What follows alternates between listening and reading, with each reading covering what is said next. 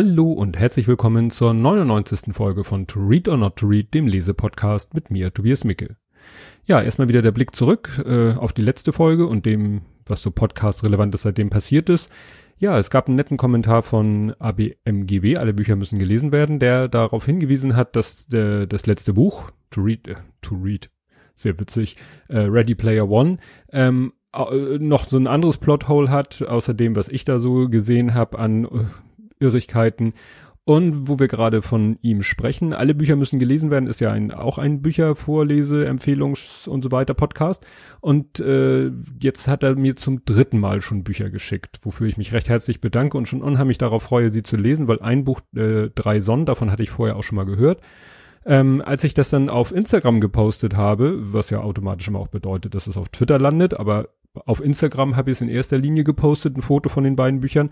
Da kam dann ein Kommentar von Coffee Gangster, aus dem mir dann klar wurde, Coffee Gangster folgt mir nicht zufällig oder nicht über meine Fotos oder so, sondern weil er diesen Podcast hört und da möchte ich doch die Gelegenheit nutzen und ihn ganz herzlich grüßen, weil das fand ich schon ein bisschen ungewöhnlich, dass jemand auf Instagram mir folgt, und meine Podcasts hört. Also, weil da ja, am, sag ich mal, am wenigsten Verbindung ist. Obwohl, man sieht ja an diesem Post, wo ich die Bücher äh, da gezeigt habe, dass das schon auch Podcast-relevant ist. Ja, ansonsten hat es jetzt sehr lange gedauert, seit der letzten Folge gar nicht, also erstmal das Buch ist sehr umfangreich, was ich heute vorstelle und ich habe auch schon seit einer Woche die Sendungsnotizen fertig, aber ich bin seit einer Woche nicht dazu gekommen, einfach die Folge aufzunehmen. Deswegen habe ich jetzt auch schon das nächste Buch ziemlich weit gelesen und da komme ich deutlich schneller voran. Das heißt, die nächste Folge, da, darauf müsst ihr vielleicht dann nicht so lang warten, aber das werden wir sehen. Kommen wir jetzt endlich mal zum Buch. Das Buch hat den Titel Die Macht der Nacht ähm, ist erschienen am 6.3.2015, also schon vor über drei Jahren. Die, das bezieht sich auf die gebundene Fassung. Das Taschenbuch, was ich gelesen habe, ist dann äh, anderthalb Jahre später erschienen, also im September 2016. Der Autor ähm, ist Westbam. Das sagt dem einen oder anderen vielleicht nichts. Ähm, mal eine kurze Zusammenfassung. Der ist geboren am 4. März 65, also gerade 53 geworden. Äh, ja, geboren in Münster, Westfalen, also wie ich als Großstadtmensch sagen würde, so ein bisschen ja, nicht, ich will jetzt nichts Abwertendes sagen, aber ebenso nicht in der Großstadt. Sein bürgerlicher Name, den kaum einer kennt, den ich vorher auch nicht kannte, ist Maximilian Lenz. Und er ist ein deutscher DJ, Musiker, ne, Labelinhaber, ehemaliger Veranstalter der Mayday und halt Autor. Also er hat schon andere Bücher geschrieben außer seiner Biografie, Autobiografie. Und was ich auch nicht wusste, das Pseudonym Westbam bildet die Kurzform von Westphalia Bambata. Und das wiederum bezieht sich ja auf Westfalen, wo er herkommt, und seinem Vorbild Afrika Bambata. Und wer diesen Podcast schon länger hört, muss gar nicht so lange sein, der erinnert sich vielleicht an Folge 95, der Klang der Maschine, die Biografie von Karl Bartos, wo es ja um Kraftwerk ging. Die hatten ja mal Ärger mit Afrika Bambata, weil der was von denen gesampelt hat, ohne vorher zu fragen. Erschienen ist das Buch im Ulstein Verlag, das ist der mit der Eule. Ja, dann immer die Frage, wie bin ich denn an das Buch rangekommen? Das hatte ich damals, glaube ich, auch auf Instagram gepostet. Äh, das lag tatsächlich bei unserem Edeka-Markt, der hier die Straße runter ist und wo wir ab und zu am Wochenende mal sozusagen als Familie aufschlagen. Tatsächlich auf so einer Art Grappeltisch. Also wir standen eigentlich schon fast an der Kasse und dann war da so ein Tisch mit allen möglichen, ja, es glaubt, waren in erster Linie Bücher und dann guckte mich dieses Buch an und ich so, ach, nehme das mal mit. Und das war ein, Schnapper. Ich weiß nicht, was es regulär gekostet hätte, aber es ist hinten so ein Aufkleber drauf über dem äh, Barcode, wo man dann sehen würde, was es normalerweise kostet. Äh, Sonderpreis 3,99 und nun sagt jeder, wieso? Es gibt doch die Buchpreisbindung, ja, aber äh, das Buch ist an der Unterseite versehen mit so einem Stempel Mängelexemplar. Also irgendwas ist an dem Buch nicht so, wie es sein sollte. Ich habe nicht entdecken können, was es war. Aber deshalb konnten sie es als Mängelexemplar kennzeichnen und damit fällt es dann aus der Buchpreisbindung raus. Und da habe ich mir gedacht, ach Mensch, Westbam kenne ich. Wieso? Das erfährt ihr, wenn ich jetzt das Buch vorstelle. Und ja, wäre doch mal interessant, was der so über sein Leben zu sagen hat. Ja, es geht dann los mit dem Vorwort und dieses Vorwort, äh, ja, ist so ein Sprung in die Mitte quasi seines Lebens und gibt schon mal einen Hinweis, woher der Buchtitel kommt. Das ist nämlich, war nämlich eine Partyreihe in einem Zirkuszelt. Und äh, wenn ihr den Link anklickt oder den Buchtitel in den Shownotes anklickt, dann kommt ihr zu einem Artikel, wo auch ein bisschen was über diese Macht der Nacht erzählt wird. Ja, dann geht's natürlich vorne los, wie es sich gehört, Kindheit in Münster. Er ist als kleines Kind, findet er selber merkwürdig, mit, von Marschmusik fasziniert. Ähm, ja, er meint, so ein bisschen kommt vielleicht daher, das, was dann später sich entwickelt hat, was den Rhythmus angeht. Als Teenager war er so Punker, aber auch so New Wave-mäßig orientiert. Fährt dann am Wochenende auch mal nach Düsseldorf in den Ratinger Hof. Da lese ich mal was vor über den Ratinger Hof oder über Düsseldorf, wo der sich ja befand. Generell war Düsseldorf ein musikalisches Zentrum. Viele neue Bands kamen von hier. Da gab es Mittagspause, die Minimalrock machten, ZK als Vorläufer der Toten Hosen, KFC, die Rabaukentruppe und Fehlfarben, die deutschen Ska spielten. Aber es kam auch besonders viel elektronische Musik aus Düsseldorf. Vielleicht lag das am Umfeld, das sich aus Kraftwerk, der Kunstakademie, an der sich auch meine Eltern kennengelernt hatten, und dem Leben Attatak zusammensetzte, bei dem Musik von Holger Hiller, Pyrolator und der Plan erschien. Und dann gab es DAF. Ja, und wenn ich vor eben schon von der Folge 95 und dem Buch Der Klang der Maschine erzählt habe, dann merkt man hier, aha, da gibt's also tatsächlich so Berührungspunkte, ne? weil Düsseldorf damals eben so ein Musikzentrum äh, war, was neue, neuere deutsche Musik angeht. Naja, und Stichwort neuere, äh, dann kommt natürlich auch bei ihm im Buch die neue deutsche Welle. Ähm, er erwähnt da meine Nein, er erwähnt eine Platte, die, das war meine erste, ich glaube, das war meine allererste LP, nicht meine erste Vinylscheibe, sondern meine erste LP und die hieß Alles für zu Hause. Da waren eben die Hits der neuen deutschen Welle drauf. Und das Witzige ist, dass die, das ist so eine Deutschlandfahne und in der Mitte ist dann so ein quadratisches Foto und da sieht man so ein Hochhaus, so schräg von unten telefoniert, äh, telefoniert, was rede ich für ein Quatsch, fotografiert. Ähm, und das ist der Block, in dem ich aufgewachsen bin. Ne, weil ich komme ja aus einer Hochhaussiedlung und äh, ja, da muss jemand damals ein Foto gemacht haben und für dieses Plattencover verwendet haben. Naja, dann geht er noch vorm Abi für ein halbes Jahr nach Berlin. Witzigerweise äh, auf der Zugfahrt sitzt Motorhead mit im Zug. Und er wohnt dann bei einem ähm, William Röttger, der ist Anfang 30 und ja, wird eigentlich so von da an sein Agent, Manager, Mentor, also der nimmt ihn so unter seine Fittiche in der Großstadt. Mit dem zusammen macht er dann Disco-Besuche, findet er auch eine Freundin. Da äh, läuft er noch in den Discos ja eigentlich zeitgemäße Pop- und Dance-Musik. Aber es gibt dann eben auch so die ersten DJs, also Leute, die Platten auflegen und das vielleicht auch so machen, ja, ohne Ansagen dazwischen, nicht so wie wie man das so klischeemäßig kennt, wenn der äh, nach dem Motto das Lied geht zu Ende und dann wird gesagt, ja, und das war der und jetzt kommt der und der und dann wird die nächste Platte angemacht, weil es halt auch die Technik mit den Mischpulten und so gibt. Er erwähnt da zum Beispiel auch so die ersten DJ-Stars, der eine heißt Fetisch und der andere heißt Gode. Und äh, einmal besucht er zum Beispiel mit einem Kumpel zusammen ein Konzert von ZK beziehungsweise den Toten Hosen und äh, der Kumpel, mit dem er hinfährt, ist nämlich befreundet mit Campino. Ne? Also auch da äh, ja Berührungspunkte zu, äh, so, ich sag mal so ähnlich wie bei Karl Bartos, er mit einem Freund zusammen ein Freund des Freundes besucht und das ist Marius Müller-Westernhagen, so fahren sie hier halt zu Campino. Ja, und in den äh, Anfang der 80er ist er dann in einer Disco, die heißt Dschungel. Da gibt's einen DJ, der heißt DJ François. Ihr wisst ja, ich bin mit dem Französischen nicht so firm. Und da will ich nochmal was vorlesen. Es ist in so einem Taschenbuch immer schwer, die Sachen zu finden. François war entspannt. Der Abend lief smooth und cool runter wie die Margarita in seinem Hals. Viele gute Leute waren da. Nirgendwo sonst in Deutschland gab es eine höhere Dichte an den im Nachtleben so oft beschworenen guten Leuten. Oben in der VIP-Loge saß Dieter Meier von Yellow, unten pöbelte gerade der junge Ben Becker an der Garderobe herum, ein Nachwuchsschauspieler, der auch sein Nervpotenzial noch nicht ganz entwickelt hatte. Und dann dachte ich so, hm, Ben Becker? Ist er so überlegt, wann, wann ist der geboren und so? Äh, auch Merit Becker ist, war ja noch zu jung. Aber ich habe da mal einen Artikel verlinkt, den ich gefunden habe. Ähm, und da zitiere ich mal draus, ne, bla bla bla, wie Gode, also das war der DJ, den ich eben erwähnte, er war einer der jüngsten damals und war später Haus-DJ. Bei seinen ersten Besuchen im Dschungel klammerte er sich an ein einziges Bier über den ganzen Abend. Die Küken, das waren auch Ben und Merit Becker, die schon im Alter von zwölf Jahren anfingen auszugehen. Mit in ihrer Gruppe der damals unbekannte Künstler Mark Brandenburg, Fetisch und Nicolette Krebitz. Also den Artikel habe ich euch auch verlinkt. Ja, also tatsächlich waren wohl offensichtlich Ben Becker und Merit Becker wirklich schon äh, im sehr frühen Alter in Diskos unterwegs. Hatten da wahrscheinlich durch den Promi-Status ihrer Eltern so einen gewissen, ja, Freifahrtschein. Naja, an einem Abend wird Westbam dann von seiner Freundin versetzt äh, und er wandert so ein bisschen ziellos durch Berlin und landet zufällig ähm, ja im, im Metropol. Das ist eine Disco und zwar eine ja besondere Disco. Ähm, und er beschreibt dann, wie der ja wie die Musik dort ist, weil er da läuft eine Musik, die er bisher noch nicht gehört hatte. Der Beat veränderte sich nicht, wurde weder langsamer noch schneller, brach nicht ab, fadete nicht aus, pumpte gnadenlos am oberen Ende weiter nach vorne. Über dem Rhythmusteppich Teppich kamen mal helle, hysterische Vocals, mal tiefes männliches Grummeln oder einfach nur Geräusche.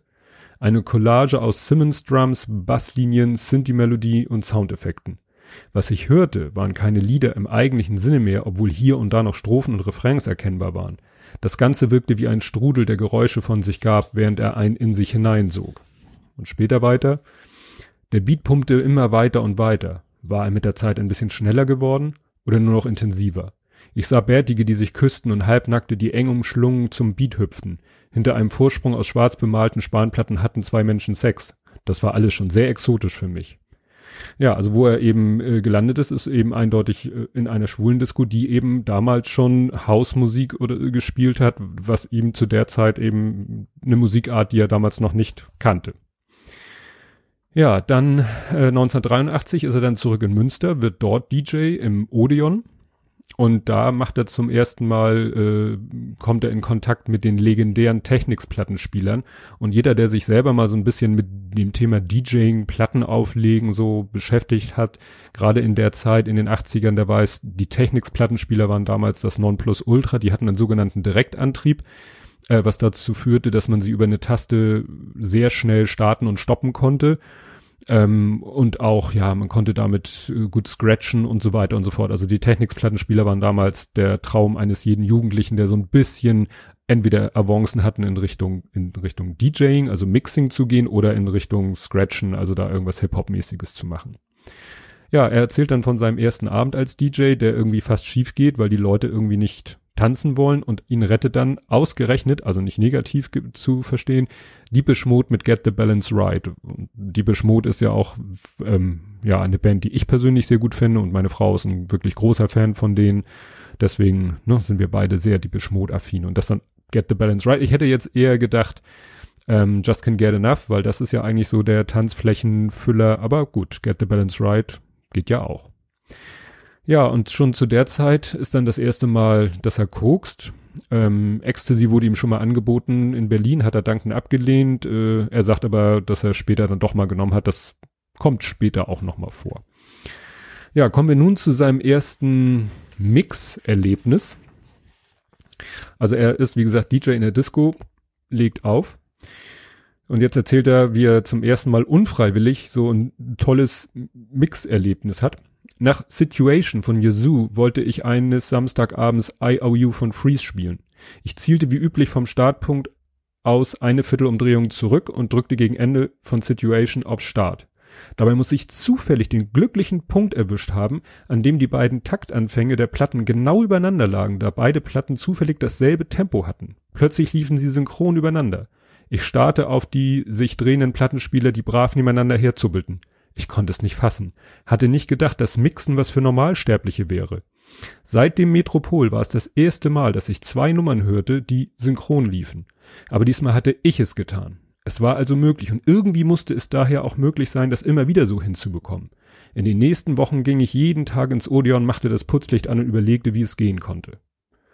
Ne? Also das ist eben so, was ja heutzutage irgendwie selbstverständlich ist. Das war damals halt noch was ganz Neues, dieses Mixing, dass man es versucht, die Platten so ineinander übergehen zu lassen, dass man möglichst gar nicht hört, dass die eine oder merkt, dass man plötzlich vielleicht am Gesang merkt oder so, oh, das ist ja das nächste Lied. Also ich hatte auch mal so ein ähnliches Erlebnis, weil in meiner Jugend hatte ich, gehörte ich eben auch in, zu so einer, ja, Gruppe von Leuten, die alle so ein bisschen träumten oder so, so ein bisschen Mix-Ambitionen hatten. Es hatte jeder entweder, ja, irgendwie ein zweites Tape-Deck, also damals hatte man halt sowieso meistens so eine Anlage mit Plattenspieler, Radioteil, Verstärker und Kassettendeck. Und dann besorgte man sich entweder ein zweites Kassettendeck oder einen zweiten Plattenspieler und ein Mischpult. Und dann versuchte man halt mit zwei Tonquellen irgendwie auch was zu mixen, das dann natürlich wiederum aufzunehmen und ja, sich später anzuhören. Und ich habe mal beim Kumpel ähm, äh, das gemacht, der hatte eben zwei Plattenspieler und ein Mischpult und dann hatte er interessanterweise äh, eine Platte, die damals aktuell war von Timex Social Club, das Lied Rumors. Und ich hatte die auch.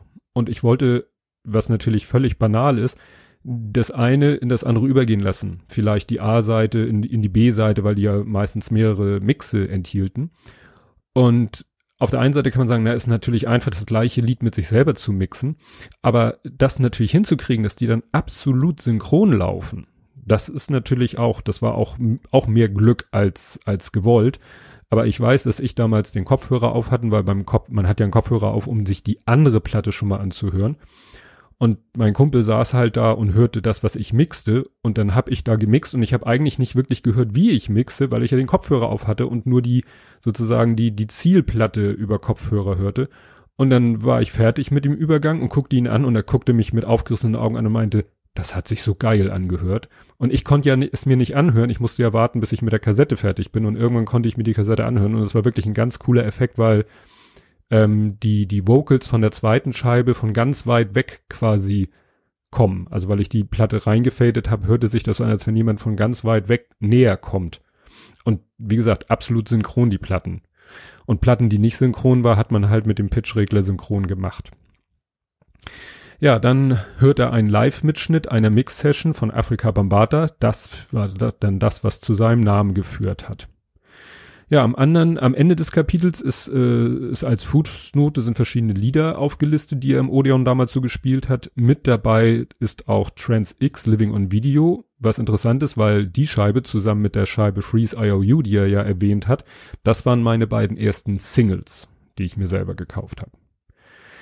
Ja, 1984, er ist wieder in Berlin, ähm, wird DJ im neuen Metropol, also ne, dem Ort seiner Erweckung ja, und wird da halt DJ und legt da halt auf, dann aber auch noch, sag ich mal, äh, normale Musik, Mainstream-Musik.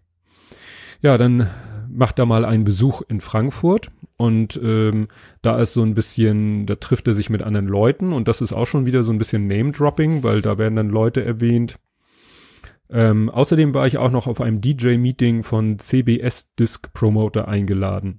Mein alter Freund Markus Linde, der kurz Sänger bei Kriegsschauplatz war, war A&R-Manager bei CBS. Er hatte gerade die Teenies von der Band Die Ärzte ins Label gelotst und jetzt auch einen Mix von mir an den Disco-Promoter gegeben. Und der fand ihn hoffnungsvoll.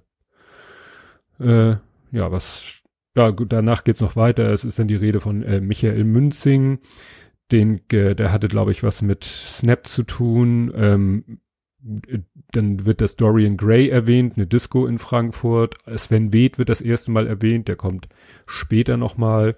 Also, wie gesagt, so, wenn man ein bisschen in der Szene, Musikszene unterwegs war, dann kennt man viele der Namen, die da genannt werden. Ja, ähm, ja, Sven Weth hatte ich ja erwähnt.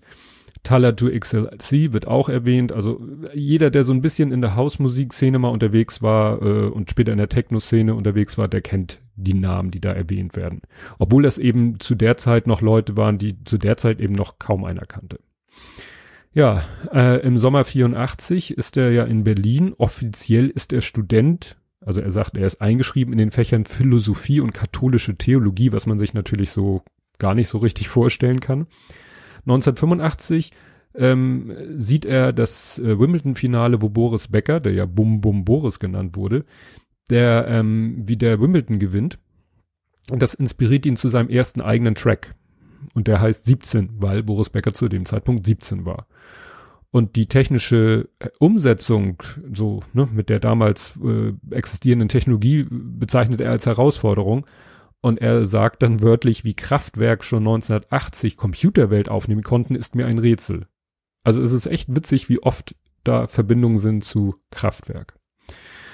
Ja, und äh, mehr durch Zufall kommt er dann so in Richtung äh, Hausmusik.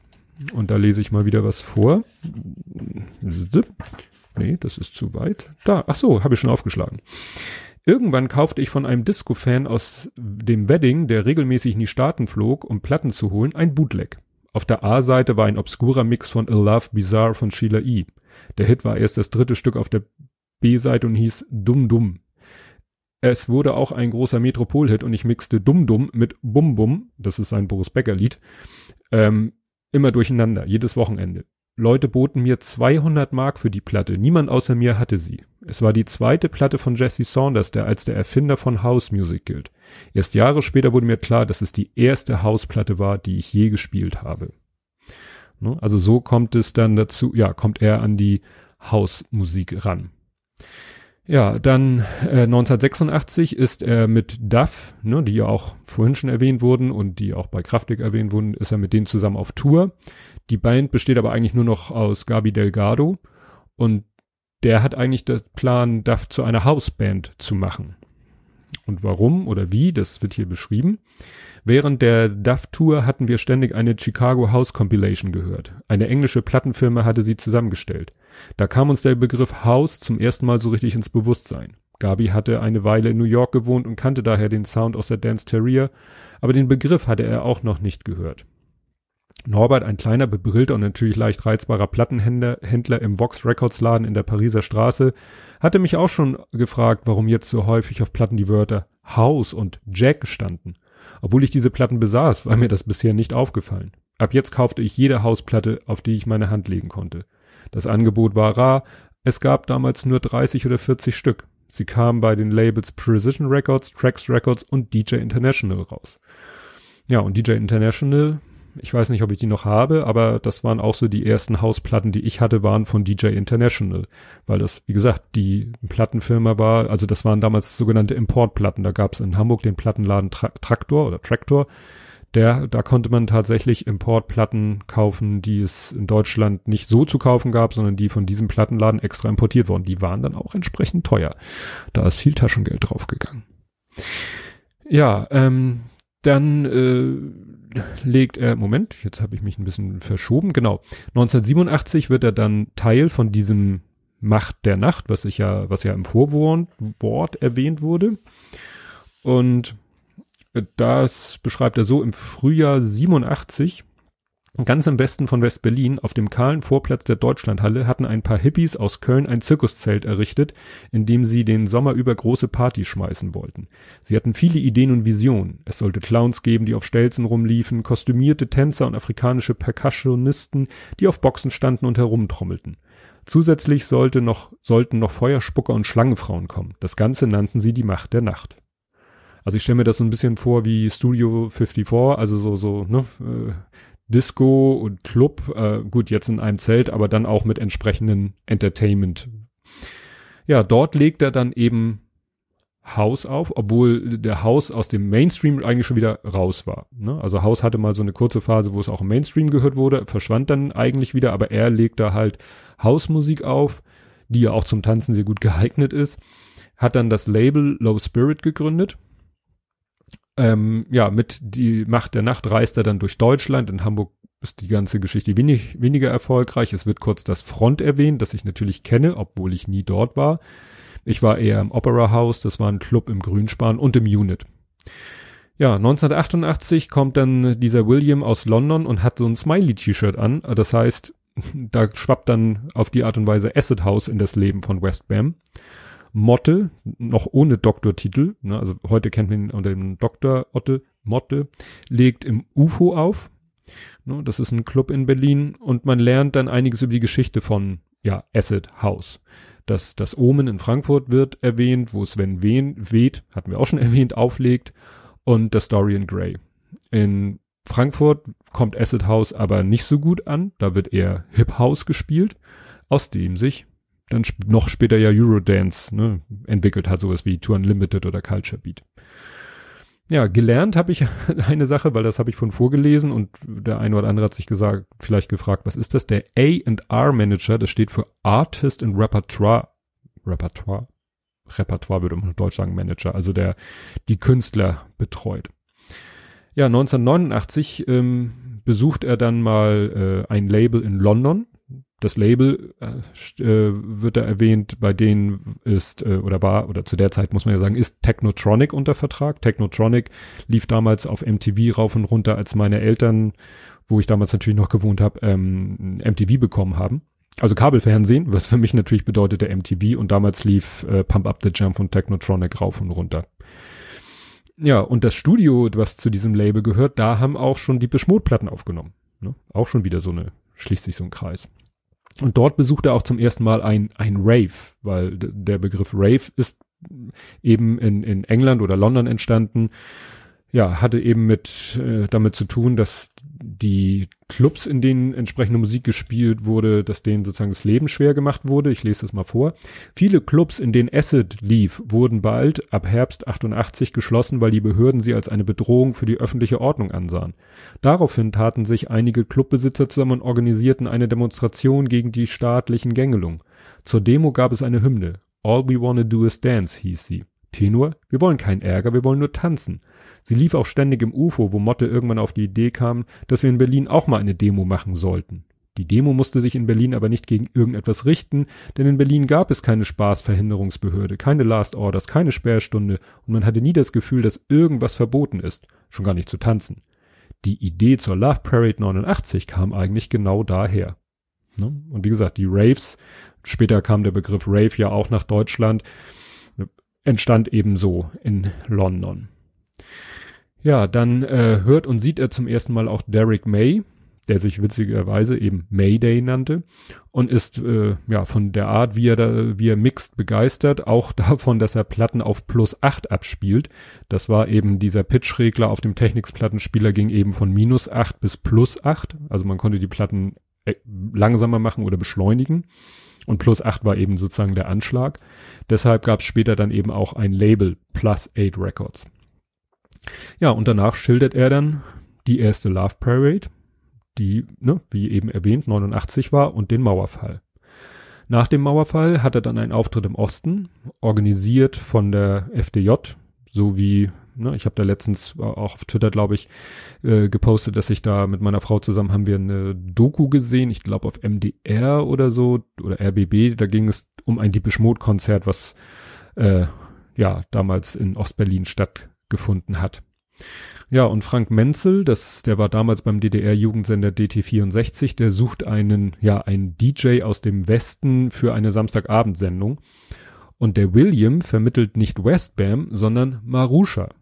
Ne? Marusha kennt der ein oder andere ja sicherlich auch.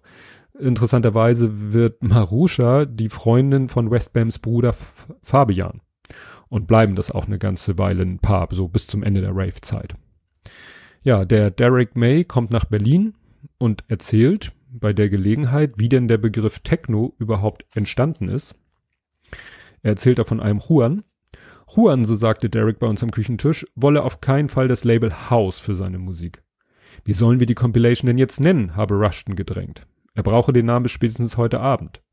Darauf habe Juan einen tiefen Zug aus einer riesigen Tüte genommen, die, äh, die Luft kiffertypisch für einen Moment angehalten, damit seine Lungenbläschen mehr von der Wir dem Wirkstoff aufnehmen konnten und die Dope-Wolke anschließend langsam entweichen lassen. Dabei sprach er mit gepresster Stimme die Worte, die Geschichte schreiben sollten.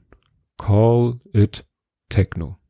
So ist der Begriff Techno entstanden, jedenfalls nach dieser Anekdote. Ja, es folgt äh, 1990, da unter anderem eine ausführliche, aber sehr nüchterne Beschreibung eines ex ziemlich heftigen Ecstasy-Trips, während überhaupt das ganze Buch sehr, sehr nüchtern und sachlich geschrieben ist. Also überhaupt nicht irgendwie, äh, weiß ich nicht, abgedreht oder beschönigend oder so oder ja, einfach nur ganz sachlich. Er beschreibt dann auch die Lage in vor allen Dingen in Ostberlin äh, 1990. Ähm, überall gab es leerstehende Lagerhallen und Kellerräume, maroden Bestand oder ungeklärte Besitzverhältnisse. Über die Immobilienaspekte der Berliner Techno-Revolution ist schon genug erzählt worden. Einschub, zum Beispiel Tim Pritloff hat in äh, einer der beiden Folgen in, von des Podcasts Sendungsbewusstsein, wo er zu Gast war und hinter den Kulissen äh, hieß da die Unterthematik erzählt, wie der CCC entstanden ist und auch der Kongress ne, hin und her gewandert ist, der hatte sowas ähnliches beschrieben, ne, dass damals wirklich in Ostberlin man so halbwegs hätte irgendwie auch eine Immobilie einfach in Beschlag nehmen können und hätte die wahrscheinlich später dann zu seinem Eigentum erklären können. Aber ich lese ja nochmal weiter. Die Ostpolizei, die jahrelang die Bürger malträtiert hatte, war verunsichert und traute sich nicht mehr irgendjemanden Daumenschrauben anzulegen. So konnte die Flagge von Whatever in den verlassenen Stellungen im Osten gehisst werden. Das passte gut zur Westberliner Lebensart, wo der Staat seit Jahren die Zügel locker ließ und sogar die Sperrstunden die Wehrpflicht abgeschafft hatte, nur damit überhaupt jemand dort wohnen blieb oder hinziehen wollte. Was im Nachhinein immer klarer wird, die sprießende Westberliner Alternativkultur war nie erkämpft und dem Staat abgetrotzt worden, sondern im Gegenteil, sie war höchstwahrscheinlich politisch gewollt und vielleicht sogar vom Staat geplant. So wie Las Vegas. Jetzt dehnte die Alternativkultur ihr Hoheitsgebiet auch auf den Osten aus. Und das war vielleicht nicht staatlich geplant.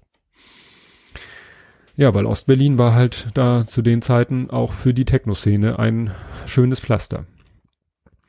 Ja, dann im Spätsommer 1990 sind Fabian und Westbam, also ne, sein Bruder Fabian und Westbam auf US-Tour. Dort ist der Track The Roof is on Fire erfolgreich. Ne, kennt vielleicht der ein oder andere. Und interessanterweise stammen die Vocals in diesem Lied auch aus einem Speak-and-Spell-Computer, so ein wie auch Kraftwerk benutzt hat für sein, einige seiner Songs. Ja, 1991, da wird das Tresor oder der Tresor erwähnt, eine Disco, da war ich mal und es ist dann interessant, ne, wie er den Laden beschreibt. Das war nämlich im Keller einer Bank, wo die Bankschließfächer waren. Und das beschreibt er auch so, dass es sozusagen unter, äh, wie sagt man, brandschutztechnischen Gesichtspunkten war das der, der helle Wahnsinn, aber damals war halt wirklich äh, Wild Ost. Ja, und er berichtet äh, wieder sehr ausführlich von der Love Parade. Ne, wir sind jetzt ja schon 98. Ach, nee, Entschuldigung. 91. Es ist nur auf Seite 98, 198. Am Abend ging es wieder zurück in die Halle Weißensee für den zweiten Teil der Official Love Parade Party. Die Stimmung war abgekämpft, aber trotzdem irgendwie noch euphorisch. Das Line-Up, DJ Dick, das ist sein Bruder Fabian, Mark Spoon, Dr. Motte, Johnson, Sven Weth und Tanit. Als wir hereinkamen, spielte gerade Mate und sein Space Club Kollege Roland Kasper aus Köln. Das Beste des Abends war gegen 5 Uhr morgens vorbei und die, wir waren auch komplett durch. Das ist der Gründungsmythos vom Techno Deutschland. Kurfürstendamm Berlin am 6. Juli 91. An diesem Ort und an diesem Tag fing alles an. Dass sich die Parade zu 80 Prozent um den Low Spirit Float, damit meint er den LKW, abspielte, liest man schon seltener. Ne, also das war so die, die richtige Geburt der Love Parade. Es gab zwar schon zwei Jahre vorher eine, aber das war ja wirklich ein kleiner versprengter Haufen. Ja, das nächste Projekt, was er dann in Angriff nimmt, ist die Mayday. Ne, das ist also, ne, man weiß ja, die, die Love Parade ist ja eher das Baby von Dr. Motte. Und die Mayday ist sozusagen sein Baby oder von Low Spirit. Ja, und das kommt auch gut an. Im Winter ging unser Rave an den Start. Die Nachfrage war groß und die 5000 Karten waren schon im Vorverkauf weg. Den Namen hatten wir schon von einem schottischen Event übernommen, bei dem ich 1990 gespielt hatte. Mayday. Mit Mayday fing wieder etwas Neues an. Fabians und JLs Idee wurde Wirklichkeit. Das Techno-Gerücht sprach sich weiter herum und den ganzen Abend über herrschte Aufbruch und Alarmstimmung. Es war großartig. So ziemlich alle Leute vom Sommer kamen wieder und brachten noch ein paar Leute mit. Sogar aus Lappland war ein Bus da. Als der grüne Laser anging, wusste ich, dass alles gut werden wird, sprach unser Hard Sequencer und seine Augen leuchteten noch Jahre später.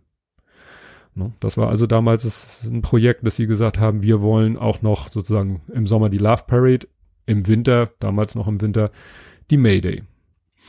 Ja, in der Folge weitere Anekdoten von beiden Events, mal von der Love Parade, mal von der Mayday. Weitere Themen sind natürlich Drogen, Ne? Bleibt nicht aus, äh, wie schon erwähnte, Koks, Joints, Ecstasy, aber nie beschönigend, meistens eher abschreckend. Seine eigenen Gigs, äh, Gigs von anderen, die er miterlebt hat, zum Beispiel einen legendären Gig, den er beschreibt von Sven Weth.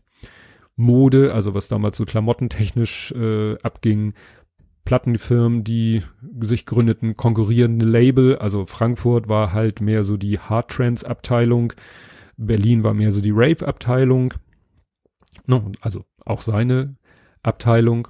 Ist ja ganz interessant, so mal mitzukriegen, was da auch gerade hinter den Kulissen zu der Zeit abging.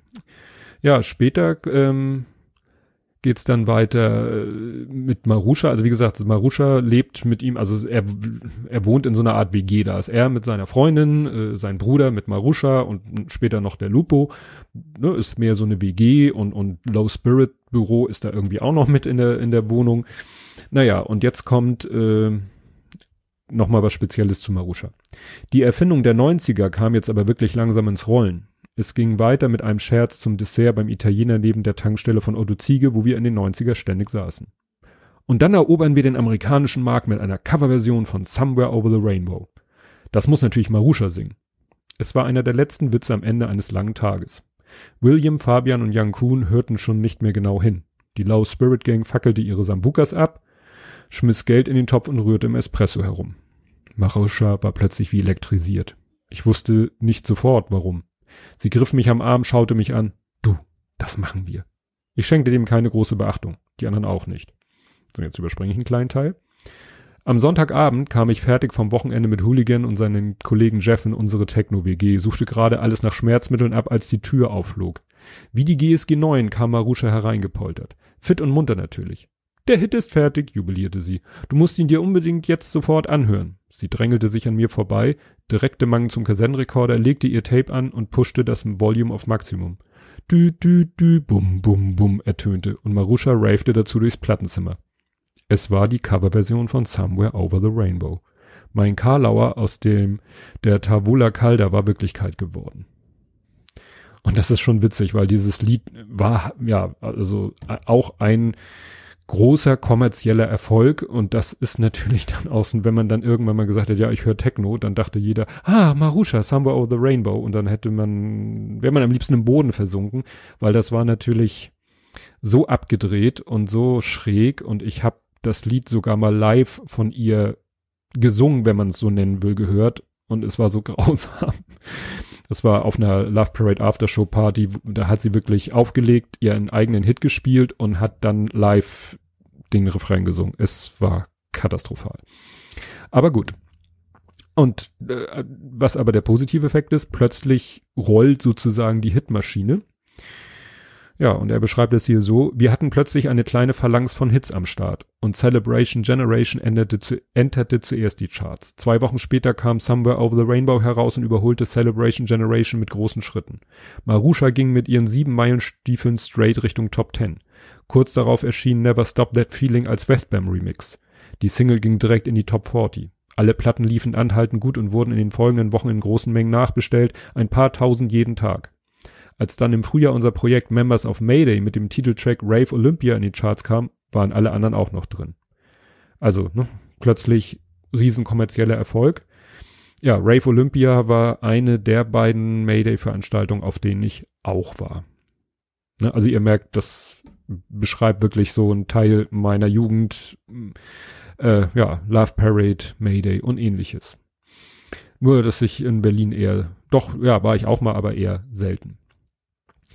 Ja, dann äh, erwähnt er nochmal 1994, dass wie, der Musiksender Vidia, Viva, Vidia, Viva erscheint, auf die, auf den Markt tritt und äh, beschreibt das so, das weiß ich nicht, ob das wirklich so war, dass das eigentlich der Plan war, Viva sollte eigentlich die deutsche Musik im Sinne von deutschsprachige Musik fördern, also eher Richtung vielleicht Deutsch-Rock. Aber am Ende liefen dann auf Viva die Techno-Videos rauf und runter, natürlich zu seiner Freude aber auch äh, ja noch eine Steigerung der Kommerzialisierung, weil dann da natürlich auch so Lieder liefen wie von Mark Au oder ähnliches. Äh, das ja, ich lese es mal vor. Alles lief bombig, mein Traum war in Erfüllung gegangen. Unser Disco Riot rollte endgültig über Deutschland hinweg. Unsere Firma, ein aufstrebender Betrieb, machte im Jahr 1994 einen Riesenumsatz. Bald riefen die Kundenberater unserer Bank an, um uns zu erklären, wie man möglichst viel Geld in todsicheren Steuersparmodellen unterbringen kann. Und das Schlimme war, dass wir ihn auch noch glaubten. Ja, ähm, ne, man weiß nicht mehr, wohin hin mit seinem Geld. Und zu der Zeit gab es eine Twin Mayday, also es gab zwei Maydays pro Jahr, das wusste ich auch nicht. Aber es war halt alles extrem kommerzialisiert. Ja, 1996 ähm, wird er Resident DJ, also dauerhafter DJ im E-Werk. Da war ich auch mal. Fragt mich bitte nicht, wann das war. Also ich kann, ich habe ja ein ganz schlechtes Gedächtnis, was äh, Zeiten, Termine, Jahreszahlen angeht. Da ja müsste ich die Leute fragen, mit denen ich damals da war. Nur zu denen habe ich leider keinen Kontakt mehr. Ja, 1997, da muss man bedenken, da bin ich Vater geworden, also da war ich dann nicht mehr so rave-mäßig unterwegs. Ähm, hatte er dann ein Nummer 1 Hit sogar, das ist ja dann nochmal noch mal eine Nummer neu, nämlich Sonic Empire. Sonic Empire erschien und chartete in der ersten Woche irgendwo in den tiefen 80ern. In den nächsten Wochen kletterte der Track zur allgemeinen Überraschung unaufhörlich weiter nach oben. Es lief und lief und lief, keiner wusste genau warum. Vielleicht, weil es die Hymne einer neuen Ära war. Die Techno-Postmoderne war angebrochen. Zehn Wochen später standen wir am magischsten aller Orte der Popkultur auf Platz eins. Und ausgerechnet genau in dieser Woche lieferten wir uns ein Kopf-an-Kopf-Rennen mit einer Platte aus dem Hause Motor. Irgendein Euro-Rap, den die Leute liebten. Ich habe leider nicht rausgefunden, welche. Und dann schreibt er hier noch am Ende, ist dein Herz auf, Renner. Esst eure Herzen auf, Groove und Raveline. Und ihr Hater fickt euch alle, ihr Arschlöcher. Gut, das ist mir jetzt ein bisschen irritierend, aber man muss wissen, dass vorher es eben darum ging, dass äh, ja konkurrierende Plattenlabel ihn natürlich gehasst haben für seinen kommerziellen Erfolg. Groove und Raveline waren so Techno-Zeitschriften, die die sie auch nicht so gut fanden. Und Renner ist Tim Renner. Der war nämlich mal bei Universal Music zu der Zeit, als da es auch Verträge zwischen ja, Low Spirit und Universal gab und die, die sie dann irgendwann auch nicht mehr so toll fanden. Und äh, ja, Tim Renner ist ja mittlerweile irgendwas mit Kultur in Berlin. Der Name ist mir da letztens über den Weg gelaufen. Ja, dann werden die Zeitabstände größer. 2001 äh, natürlich auch in dieser Biografie Thema äh, 9-11. Ja, dazu schreibt er, am Abend war Peter Schollatur im Fernsehen im Heute-Journal oder so und sagte, dass es mit der Spaßgesellschaft jetzt vorbei sei. Osamas Schläfer hatten alle geweckt. Die Schockwellen liefen bis in die Techno-Szene ja, das trifft es so ganz gut, ne? haben wir ja heute noch mit zu kämpfen. Ja, 2006, wie gesagt, die Sprünge werden größer, ähm, ist dann mit seiner Firma vorbei. Ne, das lese ich auch nochmal vor. Low Spirit war da schon lange Geschichte. 2006, kurz vor unserem 20-jährigen Jubiläum, war endgültig Feierabend. Nach nachdem meine Do You Believe in the Westworld LP gefloppt war, verlor BMG den Glauben an uns und wir verloren die großen Vorschüsse von ihnen. Es war unsere erste LP mit einem Fragezeichen am Ende und die Antwort war nein. Ne, das kennt man von methodisch inkorrekt, von irgendwelchen Papern. Wenn da eine Frage gestellt wird, ist die Antwort meistens nein. Und BMG ist ja auch gerade in den Schlagzeilen, weil BMG ist ja hier Battlesman Music Group, die stecken ja auch in dem Echo und haben gerade etwas Probleme damit. Ja, dann auch der der William sucht sich neue Projekte, ne, der ihn immer gefördert hat, der, dem wird das irgendwann auch langweilig, das Thema. Ja, und ganz am Ende ist noch was Trauriges. Ich hatte ja erwähnt, dass äh, ein äh, in der WG, wo er mit seiner Freundin und seinem Bruder mit Marusha und so, wo sie alle zusammen wohnten, dass da auch ein Lupo wohnte. Der Lupo, den, das ist ziemlich am Anfang des Buches, der war mal DJ im P1, dieser Münchner Nobel Disco in, ne, Besuchungen sind sie nämlich auch einmal drinne und so. Und der fliegt da, was heißt, verliert den Job irgendwann als DJ und ist dadurch, dass er DJ im P1 war, sozusagen überall verbrannt, kriegt keinen Job mehr, wird von denen so ein bisschen, ja, durchgefüttert, sag ich mal, ist denen auch sehr ans Herz gewachsen. Der hat's aber mit den Drogen doch etwas sehr übertrieben, so nach der Schilderung von Westbam und ja, stirbt dann auch am Ende des Buches. Und das ist dann nochmal so ein, ja, kleiner Downer am Ende. Ja, das Buch endet, wie gesagt, so 2013, 2014. Ähm, äh, ich habe noch mal gelesen, dass äh, dann, als das Buch erschienen ist oder in dem Dreh, ist dann noch jemand, ich glaube, der William ist dann gestorben. Also das taucht natürlich im Buch dann nicht mehr auf. Ja, mein Fazit zu dem Buch. Für mich persönlich, wie ich schon gesagt habe, oder wie ich glaube ich in der Episodenbeschreibung geschrieben habe, so Trip Down the Memory Lane, so eine Reise durch meine, durch meine Jugend, was den musikalischen Sektor angeht ich bin damals halt äh, über Freunde, äh, dadurch, dass ein Kumpel umgezogen ist, zwar innerhalb von Stalzhoop, wo ich aufgewachsen bin, ist man, aber da da eben eine hohe Bevölkerungsdichte ist, kam man dadurch, dass er drei Straßen weitergezogen ist, mit ganz anderen Leuten in Kontakt. Und die, ja, waren erst so in der äh, ja Funk-Musik-Ecke, dann aber auch in der House-Musik-Ecke, dann wie gesagt auch mit DJing, Mixing und so kam ich damit in Berührung. Später dann wieder mit einem Kumpel, der nur eine Etage unter mir wohnte, ähm, der ist auch unheimlich, der war schon immer äh, großer Deepish Mode Fan gewesen, der hat mich da vielleicht ein bisschen äh, zugebracht und war dann auch ein großer Fan von von Techno und äh, Musik und so. Und mit dem war ich dann eigentlich auch immer auf der Love Parade, mit dem war ich bei der Mayday.